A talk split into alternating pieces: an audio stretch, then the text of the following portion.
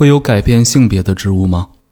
在美国缅因州和佛罗里达州的森林里，有一种有趣的植物，名字叫做印度天南星。在长达二十年的生长期中，它总是不断的改变性别，在雌雄之间互相转换。植物学家研究认为，印度天南星的性别生理是植物节省能量、应变生存的一种策略。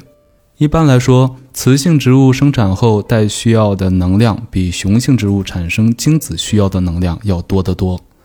研究发现，印度天南星的种子比较大，因而其消耗的能量比一般植物更多。如果它们年年结果，能量和营养都会入不敷出。所以，只有壮实肥大的天南星才变成雌性开花结果。结果后，植物瘦弱了，就会转变为雄性。接着，经过一年的休养生息，待它们恢复了元气之后，会再次变成雌性开花结果。